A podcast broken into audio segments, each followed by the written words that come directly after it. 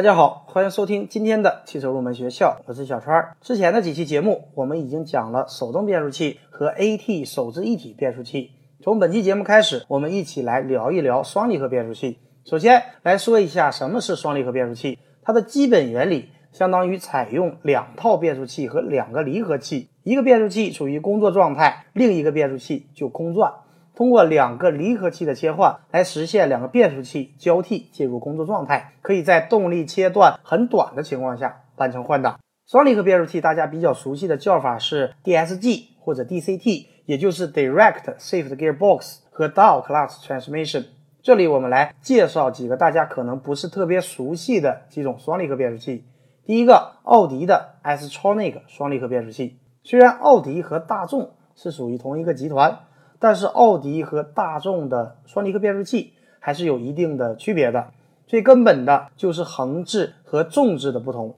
大众品牌多数采用前横置发动机，因此大众旗下的 DSG 变速器也是为横置发动机前驱车型而设计的，所以大众的变速器一般也是横置的，而奥迪平台大多数为纵置发动机。所以需要纵向的变速器来进行匹配，但是这里也有一些例外的，比方说奥迪 A3，它采用的是横置发动机，所以它的 S-tronic 双离合变速器就是大众的六档 DSG 变速器。奥迪在一九八五年就推出了 S-tronic 变速箱，并且应用在了赛车上。第二个，我们来说一下宝马的 MDKG 双离合变速器，也叫做 MDCT。MDKG 是宝马和奥地利变速器生产厂家格特拉克合作生产的。这个变速器可以承受最高九千转的发动机的摧残，堪称是赛车级的变速器。这个变速器通过控制程序，可以为驾驶者提供十一个独特的换挡程序，可以通过挡把或者换挡拨片来进行操作。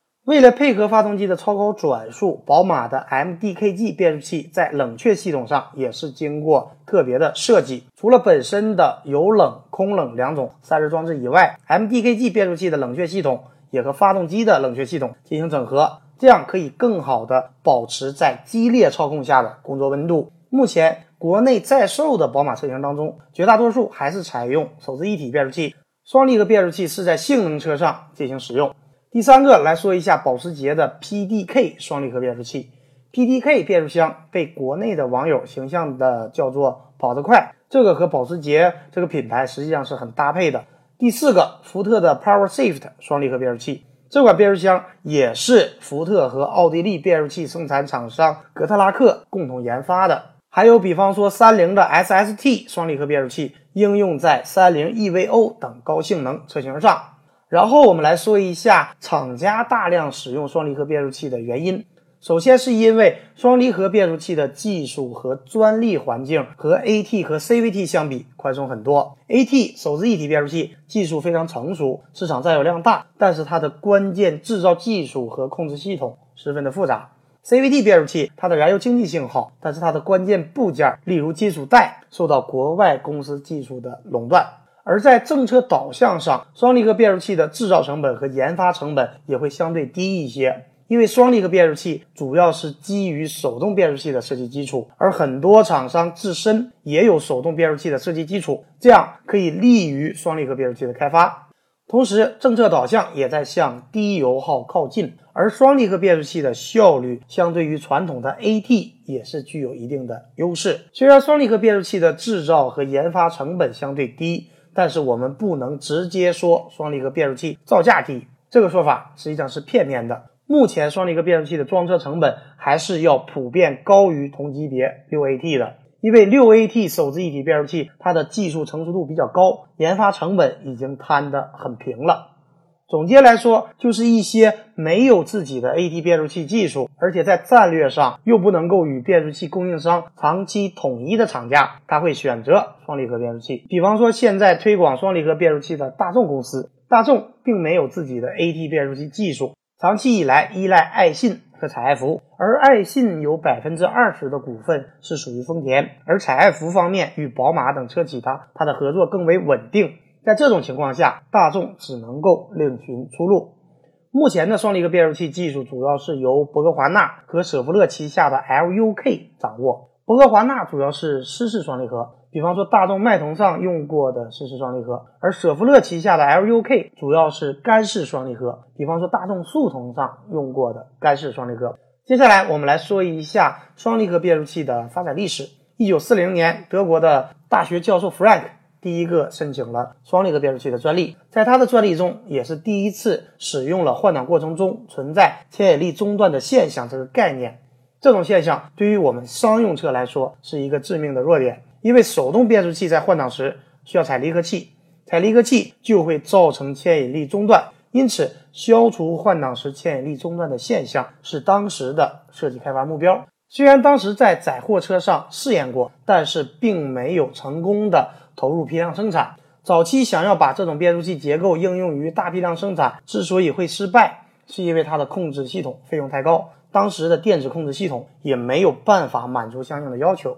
但是，Frank 提出的概念和结构实际上已经包括了现代结构的几乎所有的特点，只是并没有投入实际使用而已。随后，保时捷也发明了专用于赛车的双离合变速器，然而同样也没能够成功的将双离合技术投入批量生产。而在二十世纪九十年代末，大众和博格华纳携手合作，生产出了第一个适用于大批量生产和应用于主流车型的湿式双离合变速器。二零零三年，奥迪公司将最新一代的双离合变速器装在了三点二升的奥迪 TT 上，开创了 DCT 变速器技术的又一个里程碑。二零零八年，舍弗勒旗下 LUK 的干式双离合变速器在德国大众公司进入量产。并已经成功应用到速腾等车型上，而到现在，双离合变速器已经是市场上主流的变速器之一。现在的双离合变速器不仅仅能够满足原来的开发目标，也就是保持换挡过程中牵引力的连续，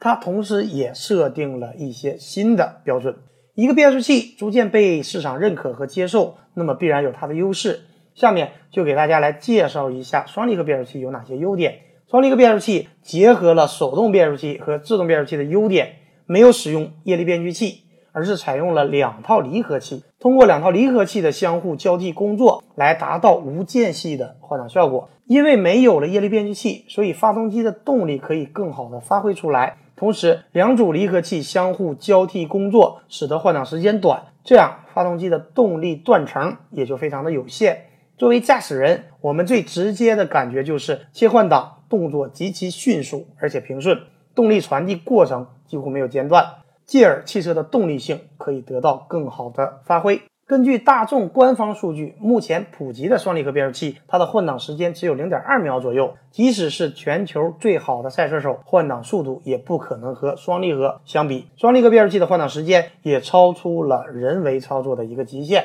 另外，与采用液力变矩器的手自一体变速器相比，由于双离合变速器，它的换挡更为直接，动力损失更小，所以它的燃油消耗可以降低百分之十以上。因此，双离合变速器的汽车，它的燃油经济性要优于 AT 的汽车。同时，由于双离合变速器硬件和手动变速器类似，在很多方面可以借鉴手动变速器 MT 的技术经验，它的开发和制造成本低于传统的 AT。而对于国内的车企，由于国内手动变速器技术成熟，利用国内已有的手动变速器的技术条件，也可以加快双离合变速器产品的一个开发。总结来讲，双离合变速器继承了手动变速器的结构简单、安装紧凑、重量轻、传动效率高、制造成本低的优点，同时又融合了 AT 变速器动力不中断、换挡迅速平稳的良好特性，已经成为了目前市场上主流的变速器之一。好的，以上就是本期节目的全部内容。